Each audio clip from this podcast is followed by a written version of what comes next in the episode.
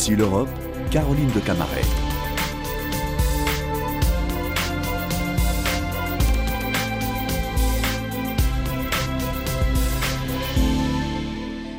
Bonjour à tous, merci de nous rejoindre pour Ici l'Europe. Nous sommes ensemble sur France 24 et Radio France Internationale. Alors nous arrivons à la fin d'une semaine de grogne agricole à travers l'Europe et de salon de l'agriculture à Paris, d'interrogations sur l'avenir de l'Ukraine et de lancement de campagne pour les élections européennes du 9 juin. Alors pour faire le tour de cette actualité brûlante, nous recevons aujourd'hui à Strasbourg la tête de liste des Républicains, donc euh, pour euh, la liste française, effectivement, François Xavier Bellamy, bonjour. Bonjour. Euh, votre parti, je le rappelle, appartient euh, ici, dans cet hémicycle, au Parti populaire européen, plus large donc.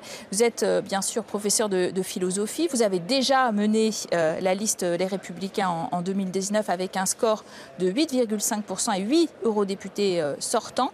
Cette fois, vous êtes concurrencé plus que jamais par la liste du Rassemblement national à votre droite et reconquête euh, de Madame Maréchal. Vous avez euh, nommé, en ce qui vous concerne, euh, en second sur votre liste une agricultrice et vous étiez d'ailleurs au Salon de l'agriculture pour convaincre votre électorat traditionnel de voter pour vous. Avec quels arguments En quoi vos propositions sont-elles tellement différentes de celles des autres partis dans ce secteur agricole?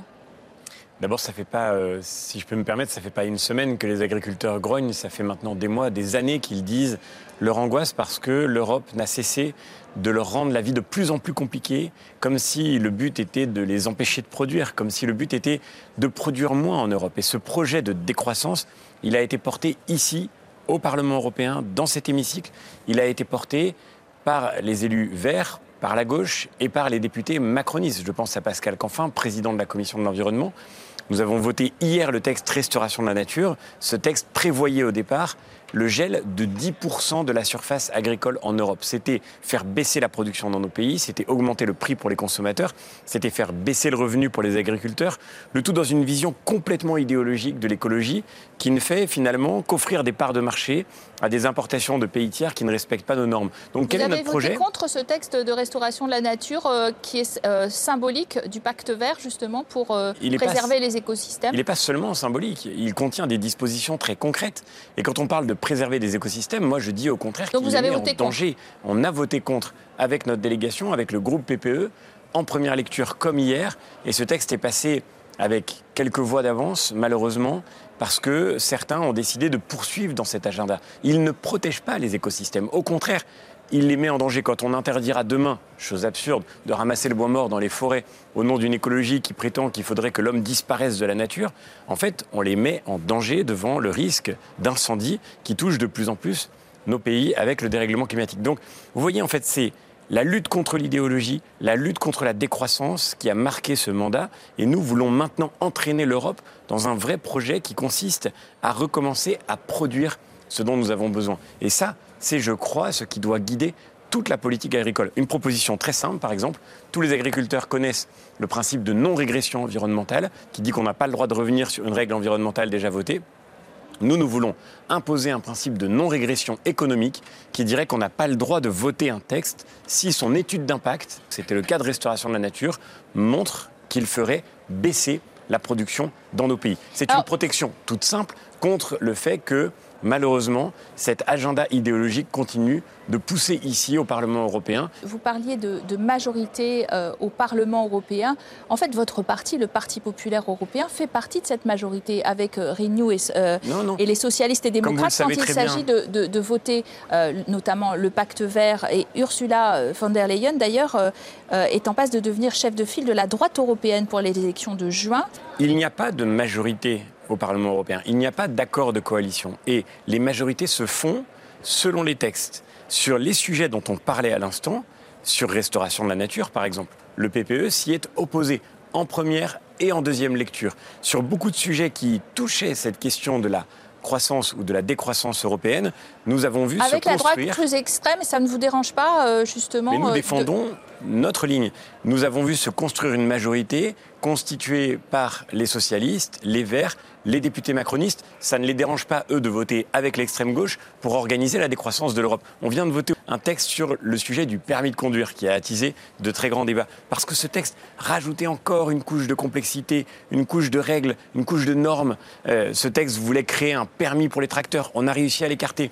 Notre collègue Karima Deli, qui est rapporteur de ce texte, qui est une élue des Verts, voulait imposer que les jeunes conducteurs n'aient pas droit de conduire la nuit, voulait imposer des examens médicaux obligatoires pour garder son permis. Nous avons réussi à écarter tout cela et nous avons voté contre ce texte avec le PPE pour faire en sorte effectivement de remettre les choses à l'endroit. Et on voit vous n'êtes pas toujours en ligne avec le PPE, François-Xavier Bellamy, soyons clairs. Ursula von der Leyen, je le disais, était en passe de devenir la chef de file de la droite européenne, toute la droite, donc pour les élections de juin. Les 6 et 7 mars prochains, le Parti populaire européen se réunit pour lui apporter son soutien pour un second mandat à la tête de la Commission européenne et vous êtes plutôt contre.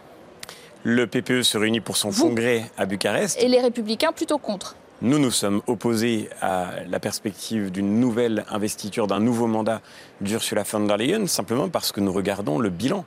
Et nous sommes nombreux au PPE à dire que le bilan n'est pas conforme à ce qu'on doit attendre aujourd'hui d'une Commission européenne qui a pour mission de renforcer l'Europe et qui aura très largement contribué à la fragiliser au cours des dernières années. Et je le redis, dans le pacte vert, on ne peut pas faire une sorte de grand amalgame. Il y a beaucoup de textes. Il y en a certains qu'on a soutenus et qu'on est fiers d'avoir portés. Je pense au mécanisme d'ajustement carbone aux frontières, qui était notre premier engagement de campagne en 2019. La barrière écologique. Parce que c'est ça l'écologie dont on a besoin. Celle qui va contribuer à faire en sorte que ceux qui produisent à l'extérieur de nos frontières aient un intérêt à sortir du charbon, qui redonne de la compétitivité, qui redonne de l'oxygène à nos entreprises en France. Ça, c'est exactement l'Europe dont on a besoin. Mais quand Ursula von der Leyen, avec la stratégie euh, qui finalement la rendait de l'agenda des socialistes et des Verts, a poussé pour des mesures qui ont créé plus de complexité, plus de contraintes, plus de régulation, avec euh, euh, d'une certaine façon la certitude que cela aboutirait à fragiliser la production en Europe, évidemment, nous ne pouvons pas la suivre. Et nous avons combattu ces textes pendant le mandat qui s'achève au Parlement européen. La cohérence veut que nous disions aujourd'hui qu'au terme de ce mandat, le compte, le compte n'y est pas. Alors dans les sondages, votre liste Bellamy tourne autour de 8%. il y a peut-être aussi un, risque de voir euh, la droite française. Est-ce que vous, vous, vous êtes inquiet de ce risque disparaître en cas de résultat inférieur à 5% moi, je crois surtout qu'il y a une chance que la droite française réussisse à retrouver sa place dans cette élection européenne. Il y a une vraie chance et il y a un vrai moment. Que vous ayez plus de 8 députés, c'est ce que vous dites Bien sûr, on va se battre parce qu'on est au début d'une campagne qui n'a, je pense, dans l'esprit des gens, pas encore vraiment commencé. Mais cette campagne, nous, on va la mener en étant fidèles à nos idées, en étant clairs sur le fond, avec Céline Imar qui sera numéro 2 de cette liste, qui est agricultrice dans le Tarn, qui vient apporter son énergie, son engagement. Nous allons faire en sorte de dire aux Français ce que je crois nous sommes les seuls à porter aujourd'hui dans le débat européen, la nécessité de venir travailler au Parlement pour mener des batailles et pour gagner des batailles, pour défendre la voix des Français dans cette institution. Vous avez d'un côté des gens qui vont jouer sur un faux débat, qui vont nous expliquer que le grand sujet, c'est le combat entre Madame Le Pen et Monsieur Macron. Ça, c'est le deuxième tour de la présidentielle.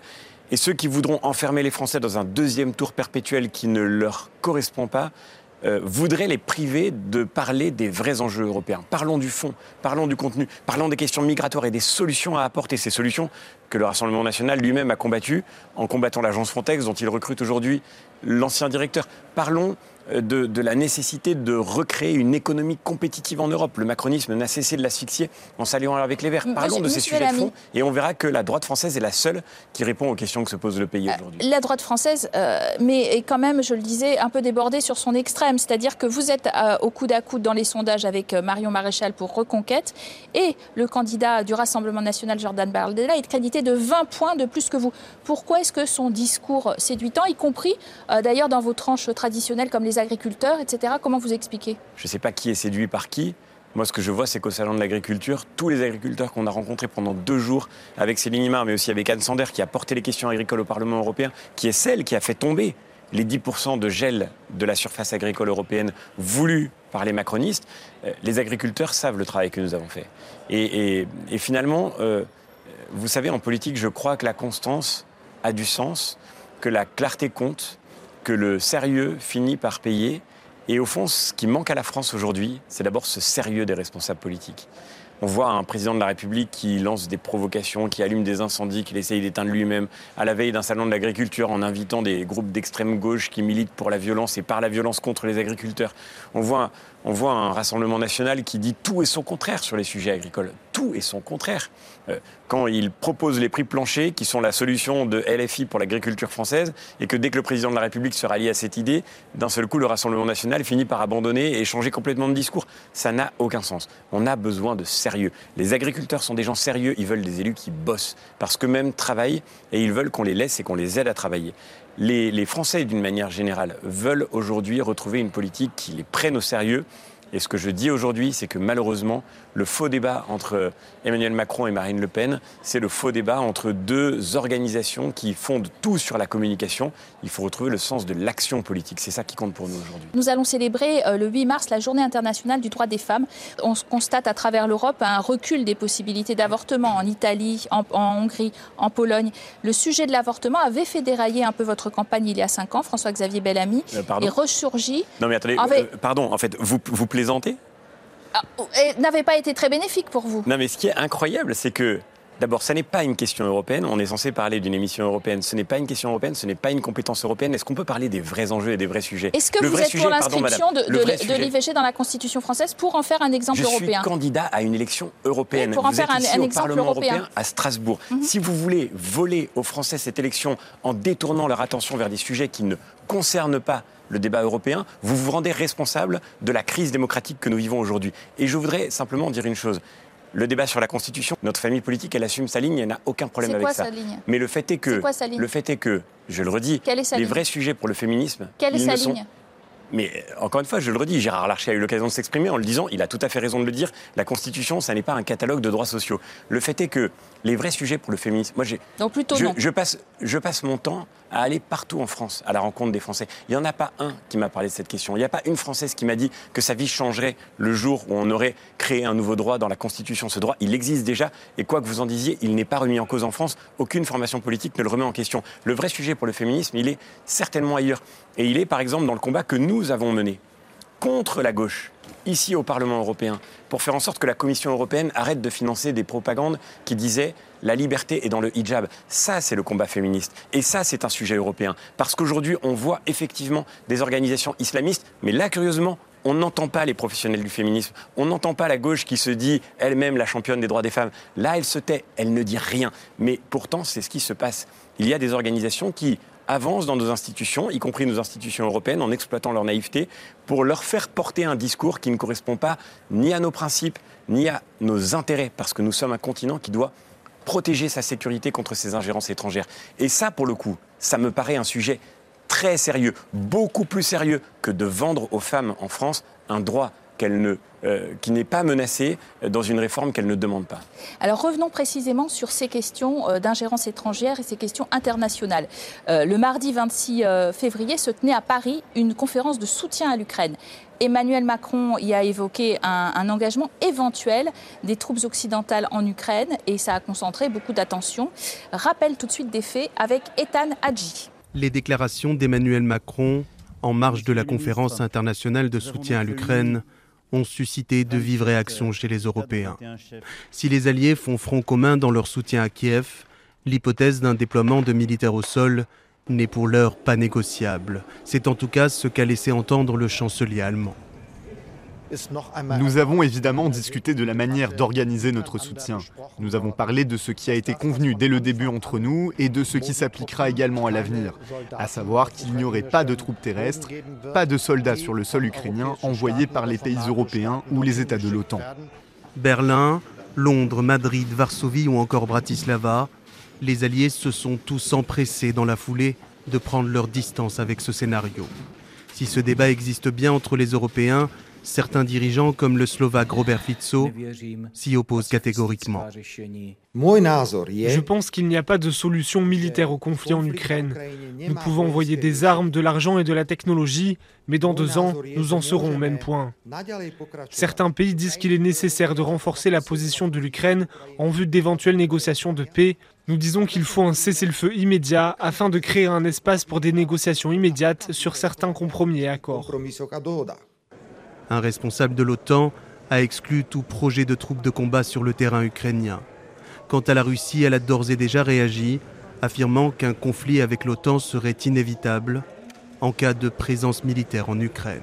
Voilà, en Occident, beaucoup d'alliés ont pris euh, leur distance vis-à-vis de ces propos d'Emmanuel Macron, euh, même si euh, le ministre des Affaires étrangères évoque des opérations à l'arrière de déminage sur le cyber, la production d'armes sur territoire ukrainien. Pour vous, François-Xavier Bellamy, cette, cette histoire d'engagement sur le sol ukrainien n'est pas souhaitable?